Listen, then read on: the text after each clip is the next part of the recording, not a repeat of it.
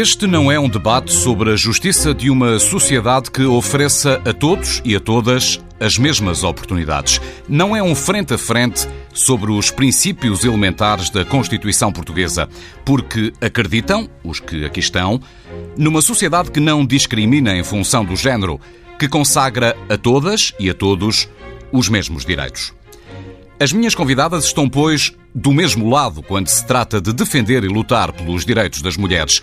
Só divergem na forma como entendem que esse combate deve ser conduzido, como se assumem perante a sociedade. Uma sob a bandeira do feminismo e outra não se identificando com o movimento. Ana Sofia Fernandes, feminista, é presidente da Plataforma Portuguesa para os Direitos das Mulheres e vice-presidente do Lobby Europeu das Mulheres. Leva 20 anos de trabalho na área da igualdade.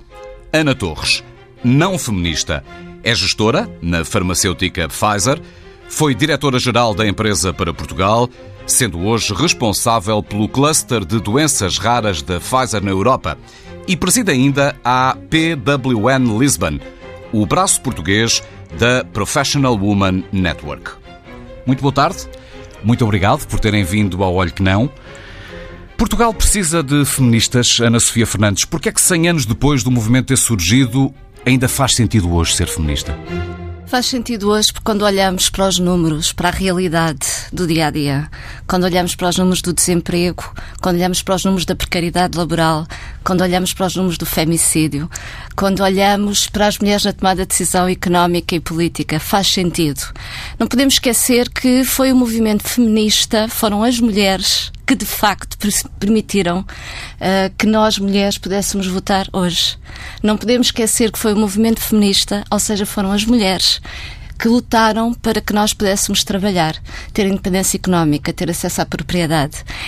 E foi um movimento de facto de mulheres. E ao longo da história houve diferentes prioridades no movimento. Ora, o que nós sabemos também é que a história tem sido escrita pelos homens, porque eram eles que lá estavam e o olhar sobre a realidade era masculino. Portanto, a invisibilidade do movimento feminista, das conquistas feministas ao longo do tempo, resultou em que hoje em dia, de alguma forma, algumas pessoas acham que a palavra feminista já não faz sentido. Ora, eu devolvo a pergunta: porquê é que não faz sentido? Ana Torres, porquê é que não faz sentido? Bom, em primeiro lugar, é, é, é, ótimo que se esteja a debater este, este tema, até porque é um tema cada vez mais atual, uh, com expectativas de resolução no mais curto espaço, espaço de tempo. Um, Porquê é que uh, a nossa atitude não é de nos identificarmos com o, o feminismo? Porquê? Porque temos uma sociedade ainda desigual, mas que acreditamos que essa correção só pode ser feita com o envolvimento de todos. E, portanto, toda a nossa organização, e neste caso uh, represento um grupo de mulheres uh, pertencente à Professional Women's Networking Lisboa, que pertence a uma organização internacional, e como tem como propósito o, o desenvolvimento de carreiras dessas mesmas mulheres, toda a nossa atividade se desenvolve para ajudar esse grupo de mulheres, mas não se desenvolve de mulheres para mulheres, mas sim de homens e mulheres que têm um objetivo comum de transformação de sociedade. Já vamos falar mais em concreto do trabalho que lá desenvolvem, de resto do trabalho da Ana Sofia também, uh, mas, mas uh, Parece que há algum anacronismo hoje no feminismo, é um movimento um pouco anacrónico, 100 anos, 100 anos depois, e, e, a mesma pergunta que fazia a Ana Sofia, não faz muito sentido ser feminista hoje? Ainda que as bandeiras que se ergueram lá atrás, no dobrar do século XIX para o século XX, muitas delas se mantenham ainda por conquistar na sua plenitude. Eh, eu, eu julgo que aqui a questão não está no conteúdo e no objetivo final, está na forma como, uh, se calhar, uh, as, as, nossas partes tentam chegar a um mesmo objetivo. E é nesse sentido que uh, temos vindo a desenvolver uma série de iniciativas, mesmo de visibilidade sobre a questão, mais, obviamente, neste caso para as mulheres trabalhadoras, mas sempre com o intuito de envolver todos numa transformação que é necessária e tem de ser rápida. E tem de ser rápida porque até hoje o que nós verificamos é que existe uma vontade, existe uma consciência, mas uh, a concretização, a mudança faz-se muito lentamente. E, portanto, eu diria que aqui a questão põe-se essencialmente não no conteúdo, mas sim na forma como a forma atuamos. Pode, pode ser contraproducente para chegar a esse objetivo final, a forma do feminismo? Sim. O, o, que eu lhe posso dizer é da experiência que nós temos uh, vindo a acumular, uh, até porque temos um programa dentro da PWN que se chama Engaging Man, que tem exatamente esse propósito. Os decisores hoje continuam a ser, em grande parte, pela questão da desigualdade, continuam a estar uh, do lado do, dos homens. E, portanto, se não tivermos o envolvimento dos decisores, sejam eles políticos ou económicos, vai ser muito difícil fazermos qualquer alteração, ou seja, atingirmos os nossos próprios objetivos. E, portanto, é, é dentro desta, desta luta e desta consciência de que todos somos chamados a uma mudança que deve ser natural na sociedade, mas que não tem sido, uh, é, é neste, neste intuito que envolvemos todos para combatar essa mesma, essa mesma desigualdade. Deixe-me olhar para o lado contrário. Então, que vantagens encontra na Sofia Fernandes uh, na luta pelos direitos das mulheres ser feita sob esta bandeira do feminismo, não envolvendo todos? Ou pode-se envolver todos também? O feminismo envolve todas e todos. Não há movimento mais inclusivo do que o feminismo. Agora, a consciência eh, da discriminação estrutural na sociedade e no mundo é que, porque afeta acima de tudo as mulheres e raparigas, acaba por ser verbalizada pelas mulheres e raparigas e isso parece-me normal. Uhum. Qualquer grupo que seja afetado de uma forma particular, porque o sente, é o grupo mais vocal, não é? Portanto, partir do pressuposto que o feminismo não envolve os homens não está correto. E se nós olharmos, por exemplo, até a nível internacional, nós sabemos que ao longo dos anos nas Nações Unidas, União Europeia, etc., sempre houve uh, movimentos no sentido de que os homens são aliados fundamentais. Ou seja, o feminismo precisa dos homens. O feminismo precisa dos homens. Os homens é que não podem monopolizar o feminismo. e o que é que eu quero dizer com isto? O feminismo implica. Uma linguagem empresarial não pode lançar uma OPA sobre o feminismo. Não, exatamente. Nós queremos os homens como aliados. Os homens são fundamentais, porque estamos a falar de relações desiguais de poder, de tempo, de dinheiro, de tudo. Portanto, estamos a falar aqui uh, de, uma, de uma questão que é essencial a participação dos homens. Agora, nos movimentos feministas, termos homens que ocupam o espaço e são eles os protagonistas, aí nós já questionamos. Ou seja, um homem não pode ser feminista? O homem pode e deve ser feminista. Agora, não ocupar o espaço dos movimentos liderados também por mulheres. O que é que eu quero dizer com isto? Por via da nossa socialização diferenciada, os homens são educados desde pequeninos para ocupar o espaço público. Até por via dos jogos, das brincadeiras que fazem, ocupam o espaço as raparigas são menos socializadas para ocupar esse espaço público, para falar em público. Eu estou hoje aqui a falar convosco, mas isto não é algo natural em mim. Por via da minha socialização, o esforço que eu tenho que fazer. Podia ter sido socializada de outra maneira, ser-me muito mais fácil. Ora, quando os homens são aliados, os homens têm a consciência clara de que não vão ser eles os protagonistas. Eles não querem ser a primeira figura. Eles querem ser de facto aliados. Vão trabalhar connosco. E isso é que é ser feminista. É muito engraçado, por exemplo, em França, que houve um debate há relativamente pouco tempo, 2016, em que a lei francesa sobre a prostituição foi alterada. Uh, e como sabem, neste momento, uh, a compra de sexo, e a maioria das pessoas que compram sexo são homens, é criminalizada, há uma coima. Obviamente, quem está na prostituição não é criminalizado e o negócio é um crime houve um movimento de homens fundamental, aliado do movimento feminista, para fazer passar esta lei. Os homens, enquanto homens, colocaram-se a questão: o que é que significa para mim, que sou um homem, comprar sexo? Sendo que a maioria das, das pessoas a quem são compradas para sexo são mulheres. O que, é que isto, o que é que isto diz sobre mim? Como é que eu vejo as mulheres? como é que eu me relaciono com elas e o que é que isto significa em termos de imagem social de todas as mulheres e de todos os homens. Mas, acima de tudo, eles fizeram a reflexão a partir de si próprios, como aliados. Eu perguntava-lhe se um homem pode ser feminista, porque na preparação deste programa, uma das várias coisas que li, não sei se lhe posso chamar uma teoria, dizia que o homem nunca poderá ser feminista porque lhe é impossível estar na posição da mulher e sentir-se enquanto tal. Uh, Ana, alguma observação ao que dizia Ana Sofia? Sim. Um Eu, eu não duvido que, obviamente, um, seja que movimento for, tem que ter uh, aliados de todas, todos os géneros. Um, a questão prende-se essencialmente com a percepção e a efetividade. E desde que haja uma percepção de que o feminismo pode ser feito de mulheres para mulheres, mesmo envolvendo os homens nesse debate e, e tornando-os parceiros, desde que haja uh, quase que uma, uma necessidade de uh, aceitar ou não aceitar a forma como uh, esse feminismo é interpretado e é verbalizado, se for demasiado agressivo, se for demasiado. Um, se de alguma forma tentar que essa mensagem se passe de uma forma um pouco mais brusca, o que nós vamos receber de, de quem, dos receptores vai ser exatamente uma reserva. E não, não, é, não é nesse sentido que eu gostava de ver o debate, porque os parceiros têm que se sentir envolvidos para fazerem parte, obviamente, deste grande movimento e são eles que depois têm que aceitar que existe realmente esta igualdade e aqui, se calhar, pôr o, a, a tónica naquilo que a PWN tem de, de, de missão, que vamos é a igualdade passando, das oportunidades. É, não é? passando um bocadinho da teoria à prática, ouvindo-as sobre o, o trabalho que desenvolvem na área da igualdade, género, de oportunidades e tentando perceber assim como é que se materializa aquilo que defendem.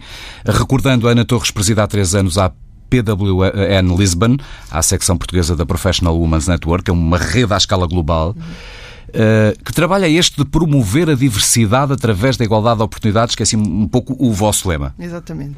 Bom, a nossa organização é uma organização sem fins lucrativos, um, temos 4 mil membros e uh, temos uma representatividade de 90 nacionalidades. Portanto, estamos, essencialmente estamos representados na, na Europa, em grande parte das cidades, mas também no Médio Oriente, na América do Sul e na Ásia.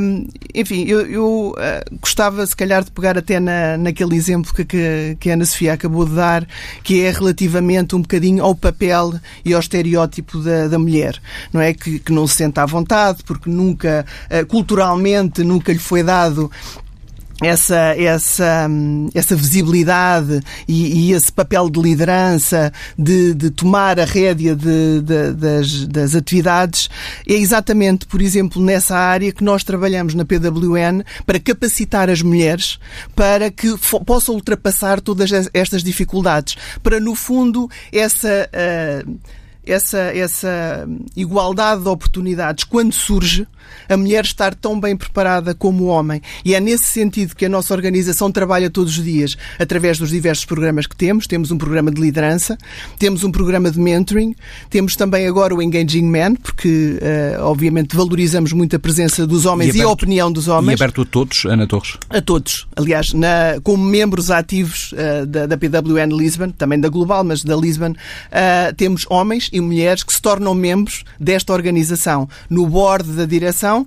temos homens e mulheres.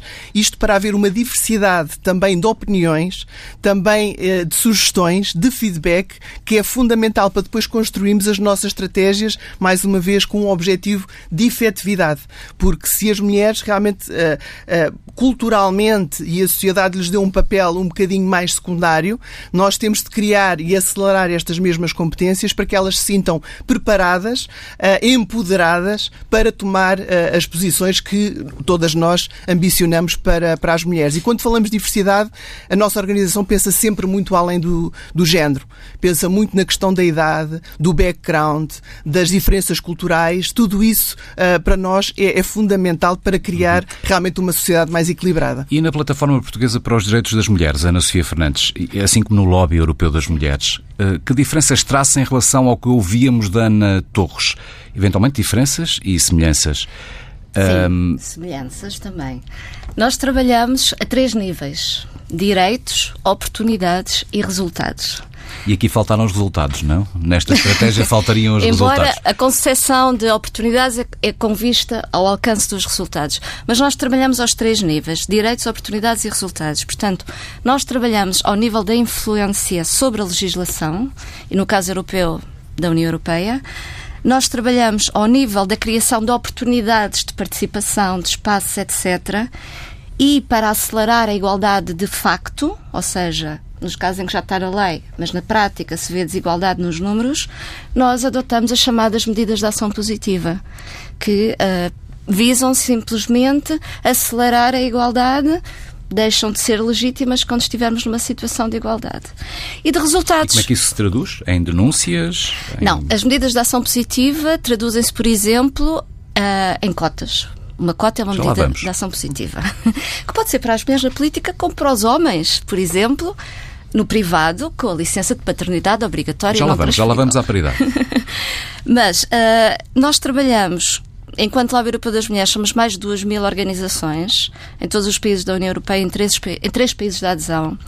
Temos 18 associações europeias como membros. Portanto, nós temos as mulheres migrantes, temos as mulheres mais velhas, temos as jovens, temos organizações que trabalham por áreas específicas, temos uma diversidade cultural imensa, como é natural, porque é uma organização a nível europeu. E uh, a nossa forma de trabalho é no sentido de analisarmos a realidade com base numa análise crítica da estrutura. Portanto, nós não queremos medidas somente facilitadoras da situação em concreto de algumas pessoas, nós queremos uma mudança estrutural. Daí nós trabalhamos também ao nível da lei. E quando eu digo estrutural, significa, por exemplo, a forma como a economia funciona, a forma como as questões do ambiente são tratadas ou não são tratadas, porque o feminismo é um movimento global também neste sentido. Tem a ver com as pessoas, tem a ver com o planeta, tem a ver com a pessoa individualmente, mas com o coletivo também. E é aqui o ênfase principal, é no coletivo.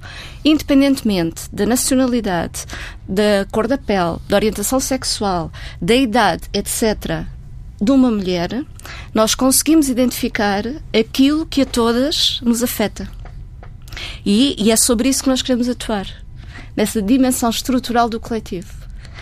Os, os, os projetos de mentoring são importantes, sem dúvida. Uh, eles afetam, acima de tudo, uma pessoa, uma mulher, num determinado contexto.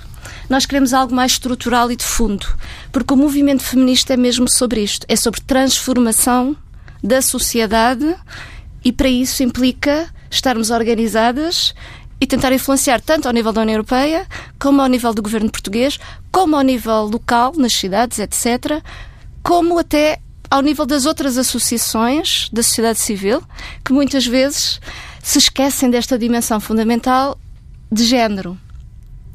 Ora, nós temos a consciência claríssima que o que nos une a todas enquanto mulheres é o facto do sexo é a nossa biologia que tem condicionado tudo o que tem acontecido até hoje. O género é a construção social. Com base na valorização daqueles que têm o poder em determinado momento, essa construção social resultou em que, de facto, houvesse uma discriminação na lei, eh, na vida do dia a dia, e é sobre isso que nós temos essa consciência eh, da estrutura, da análise crítica feminista e sobre a qual queremos atuar. Isso sugere uma próxima pergunta, porque numa entrevista que a Ana Torres deu há três anos e que faz parte do livro Lições de Liderança de CEO Portuguesas, eh, a Ana afirma que, enquanto mulher, eh, as barreiras que encontrou ao longo da sua vida não estavam dentro das organizações, mas na sociedade. A minha pergunta é, porque entretanto passaram 3, 4 anos sobre esta entrevista, que barreiras foram essas, Ana Torres, primeiro e depois subsistem ou se julga que entretanto foram sendo ultrapassadas? Não todas, pelo menos parte. Bom, um, a minha situação em particular não é ilustrativa da, do tecido empresarial eh, que nos rodeia. Ou seja, eh, dentro do feedback que recebemos das nossas, dos nossos membros, eh, não é exatamente assim. Portanto, não há tanto esta valorização da diversidade entre as organizações e, portanto, não têm políticas concretas de ajuda a esta, a esta, mesma, a esta mesma diversidade. E, portanto, eu diria que tenho, tenho um contexto muito específico e por isso nunca senti dentro da organização onde, tra onde trabalhava essa, essa mesma diferenciação. Não poderemos dizer nem extrapolar isso para a grande parte da, da sociedade Não sentiu portuguesa. nem na universidade, nem na sua formação profissional, nem depois na sua vida profissional propriamente dita? Não senti isso dentro da, da minha organização. Senti muito mais por questões externas de sociedade. Há um estereótipo para a mulher que uh, supostamente está agregado a responsabilidades uh, familiares, seja descendentes ou descendentes.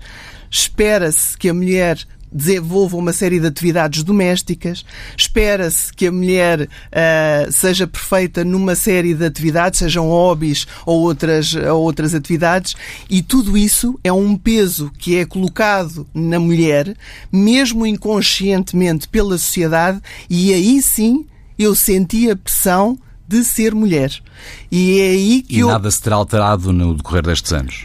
Eu julgo que a sociedade hoje está muito mais consciente. Cada ano que passa, a sociedade está mais consciente. Se isso se reflete em resultados, quando vamos medi-los, a verdade é que isso não acontece assim tanto. Quando olhamos ao número de mulheres presidentes, ainda continuamos nos 0%. Quando olhamos ao número de mulheres em boards, e aqui extrapolando, não estamos a olhar só às empresas cotadas, porque no fundo a lei é muito restritiva nesse aspecto, estamos a falar de uma percentagem também muito, muito baixa. E Temos evoluído. Muito, e em dados muito recentes, quando falamos de liderança de universidades, estamos a falar também de três casos. Eu estou a citar de memória, mas creio que são três no, sim, em sim. todo o ensino superior português. Uh, e, e, portanto, o, o, que eu, o que eu verifiquei é que havia muito mais essa limitação externa ao meu desempenho profissional, mais do que dentro da, da própria organização, que até criava as condições. E se calhar até uh, reforçava aqui um papel que nós temos tido como, como PWN, e por estamos a falar da, das mudanças estruturais, uh, eu diria que nós vamos tentando resolver uh,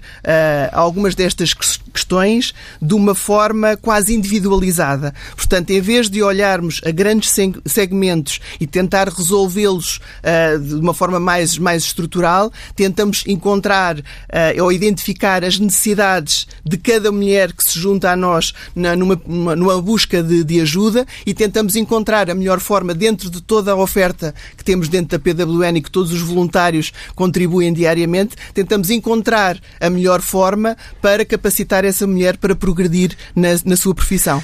Pensa que o meio social em que nascemos, aqueles que nos rodeiam no nosso crescimento enquanto homens e mulheres, o meio profissional em que posteriormente nos, nos vimos inserir, determinará, e permita-me dizê-lo assim, quão feministas temos necessidade de vir a ser na nossa vida adulta? Eu acho que onde nascemos condiciona a nossa vida. Seja pela questão feminista, seja por todas as outras dimensões da, da nossa vida.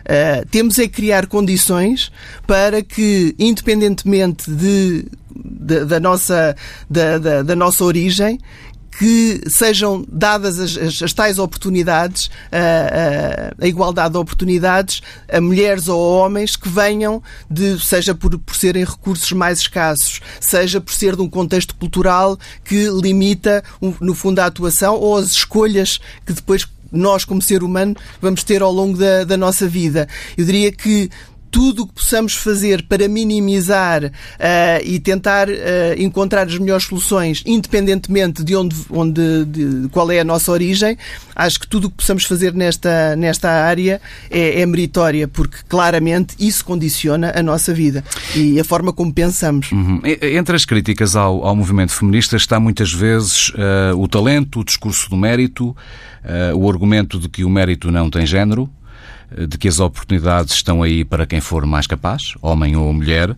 O que há de errado nesta argumentação, Ana Sofia Fernandes? Bom, se o mérito tivesse prevalecido até agora, não tínhamos tantos homens na política e na economia. E, aliás, a mandar no mundo. Portanto, não tem sido essa a questão até hoje. A questão tem sido outra. A questão tem sido de que uh, perpetua-se o poder entre os pares e os pares tradicionalmente eram homens. Porque no dia, tenho uma amiga que costuma dizer, no dia em que tivermos tantas mulheres incompetentes como homens, se calhar chegamos à igualdade de facto. Eu não queria ir por aí.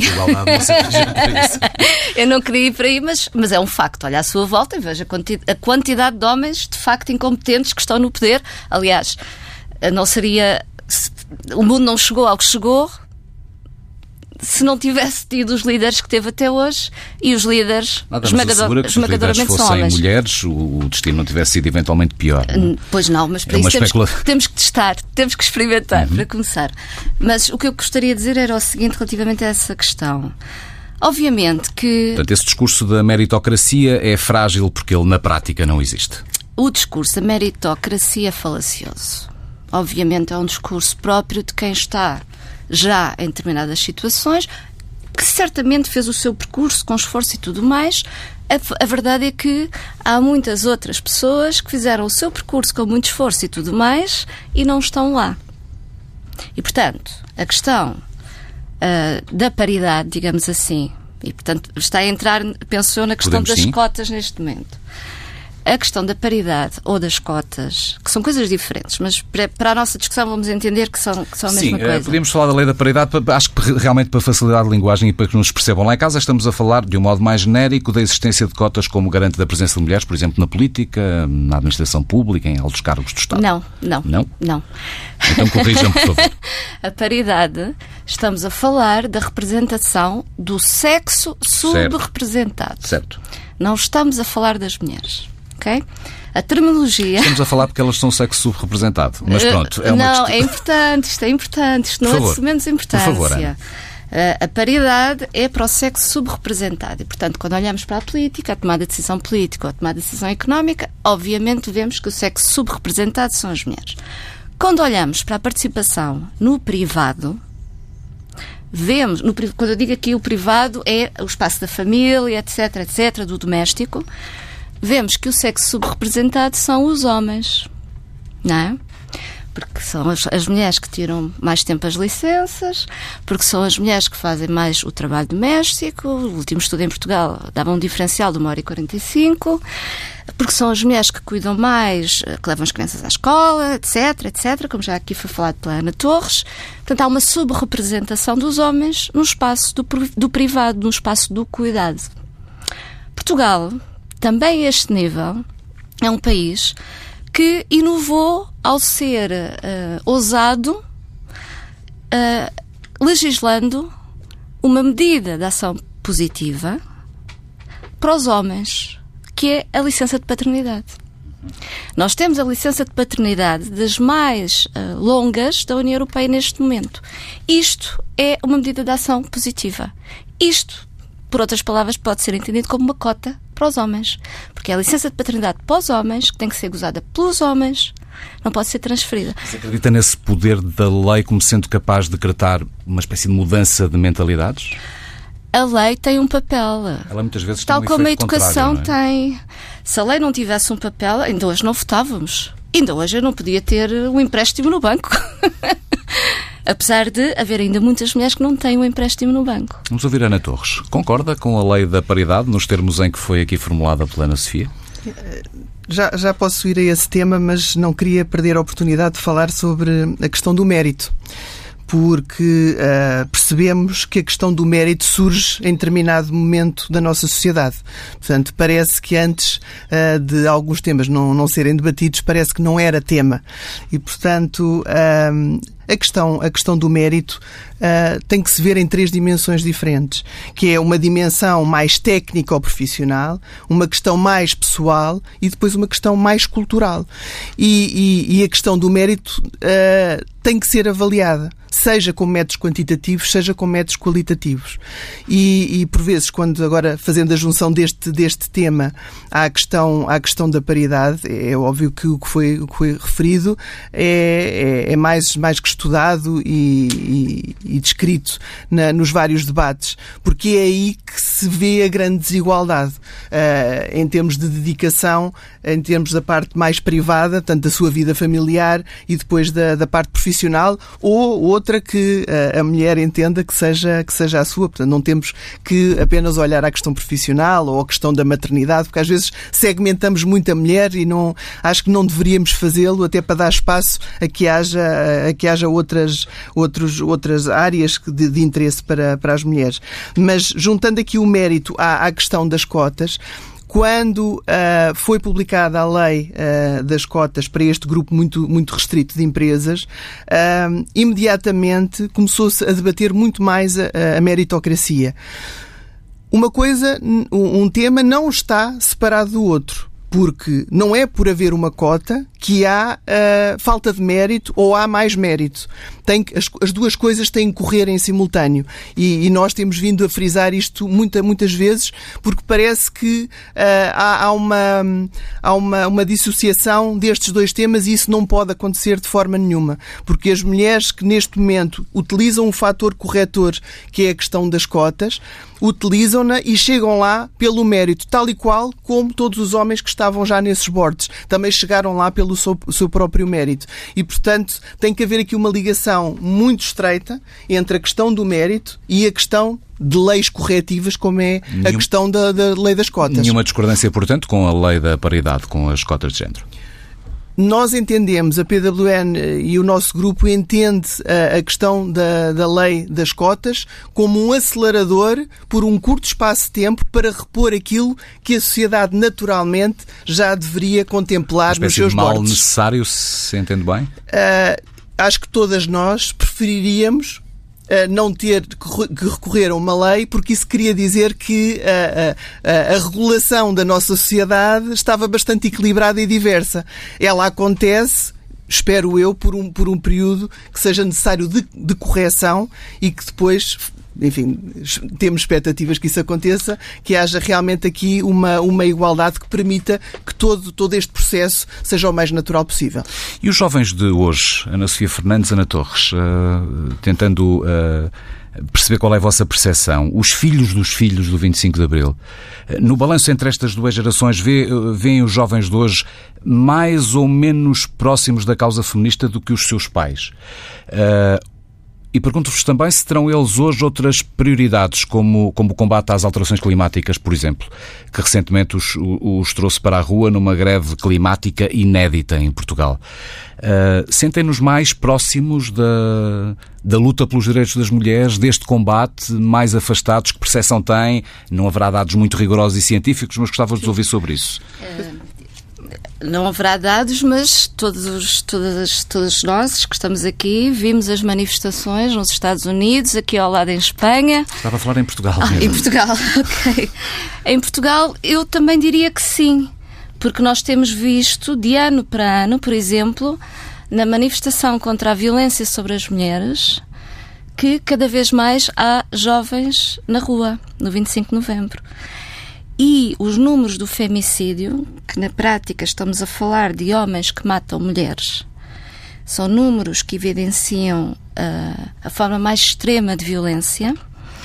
E uh, não há números oficiais em Portugal, infelizmente, porque o Estado não os recolhe de forma harmonizada, que é uma das críticas que nós fazemos, mas há números que as ONGs recolhem. E esses números mostram que há aqui um problema de fundo e há uma consciência cada vez maior entre a juventude de que algo está muito errado. Filhos da, dos filhos da Revolução, eu sou uma delas, um bocadinho mais velha, mas também sou uma delas. Eu tinha um ano quando a Revolução teve lugar. E uh, para mim é claríssimo que uh, há cada vez mais debate entre a juventude, uh, raparigas e rapazes sobre estas matérias. É cada vez mais claríssimo que muitas jovens já não aceitam certos comportamentos. E isso também, uh, infelizmente, muitas vezes despoleta atitudes de violência por parte uh, dos rapazes e dos homens. Uh, mas há de facto coisas que nós já não aceitamos e verbalizamos. E a questão é verbalizar. Ana Quando Torres. se verbaliza, tem-se consciência. Ana Torres. Eu uh, gostava de partilhar uh, algo que nos, uh, enfim, de alguma forma nos tem trazido aqui muito, muito, muito bom feedback, que é o facto de, por termos dentro da nossa organização recebido muitas jovens a solicitar o nosso apoio, Criámos inclusive um programa que se chama Youth para mulheres entre 25 e 30 anos com dois anos de experiência. Isto porque sentimos a necessidade uh, face a esta aproximação de mulheres muito, muito jovens, mas com uma preocupação um pouco, um pouco diferente, que é uh, mais cedo despertam para a questão da progressão e da capacitação que necessitam de ter para essa mesma progressão profissional.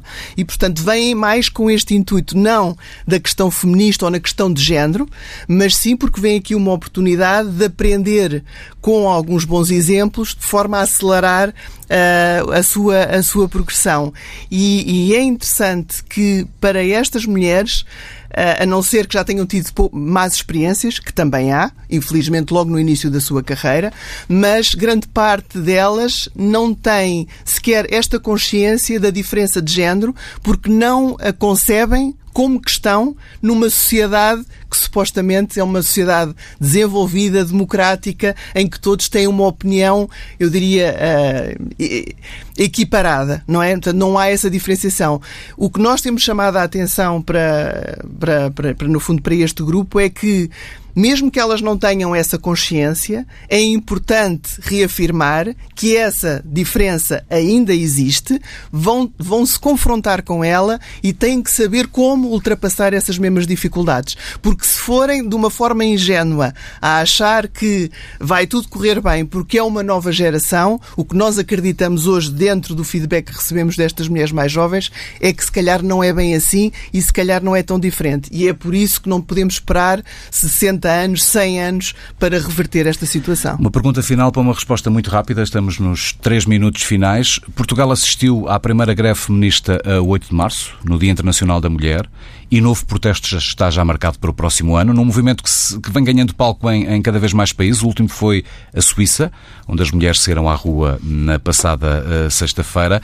Para uma resposta mesmo muito curta, fizeram greve a 8 de março como é que analisam este passo no combate pelos direitos das mulheres, ou de protestos eventualmente mais radicais? Não sei se o termo será exagerado. Sofia. greve no 8 de março, para mim, foi estar lá.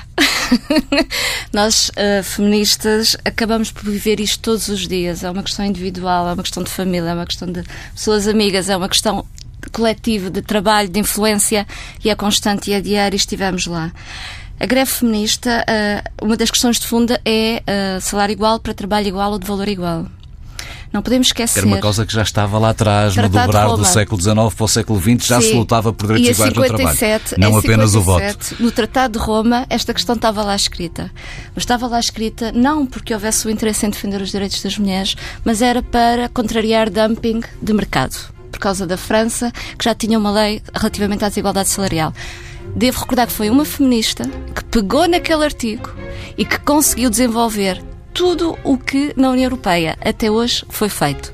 Uma feminista invisível na história das mulheres que todas nós deveríamos conhecer, valorizar e este é um espaço na rádio. Obrigada por me ter convidado. Ana Torres fez greve 8 de março. Poderá vir a fazê-lo num 8 de março do, no futuro? Existe uma grande diferença ainda entre países da Europa. A nossa posição não é brilhante, mas existem países onde realmente ainda é sobrevalorizado a, eh, a questão da ligação da mulher à, à família e ao suporte quase único parte da, da mulher, quase sem intervenção do, do homem. E nesse sentido, a nossa luta continua a ser exatamente a mesma. É que para uh, corrigir este desequilíbrio de números, temos que contar com todos. E é é, essa, é, é esse o, o, o leitmotiv da, da, da, nossa, da nossa atividade, é continu, continuarmos nesta senda de todos os dias tentar fazer a mudança da nossa sociedade, seja em Portugal, seja nos outros países, no sentido de igualdade de oportunidades. E não é através isso que de uma greve. Não através de uma greve. Achamos que existem, mas, mas eu acho que não tem que existir um ou outro Acho que a agregação de todas estas uh, estes movimentos, sejam aquele que eu represento, seja aquele que a Ana Sofia aqui está a representar, todos nós, todos juntos, vamos fazer com que esta sociedade seja uma sociedade melhor para um futuro mais brilhante e mais pungente. Ser ou não ser feminista? Ana Sofia Fernandes, Ana Torres, obrigado por terem vindo ao Olho que Não. Muito obrigada.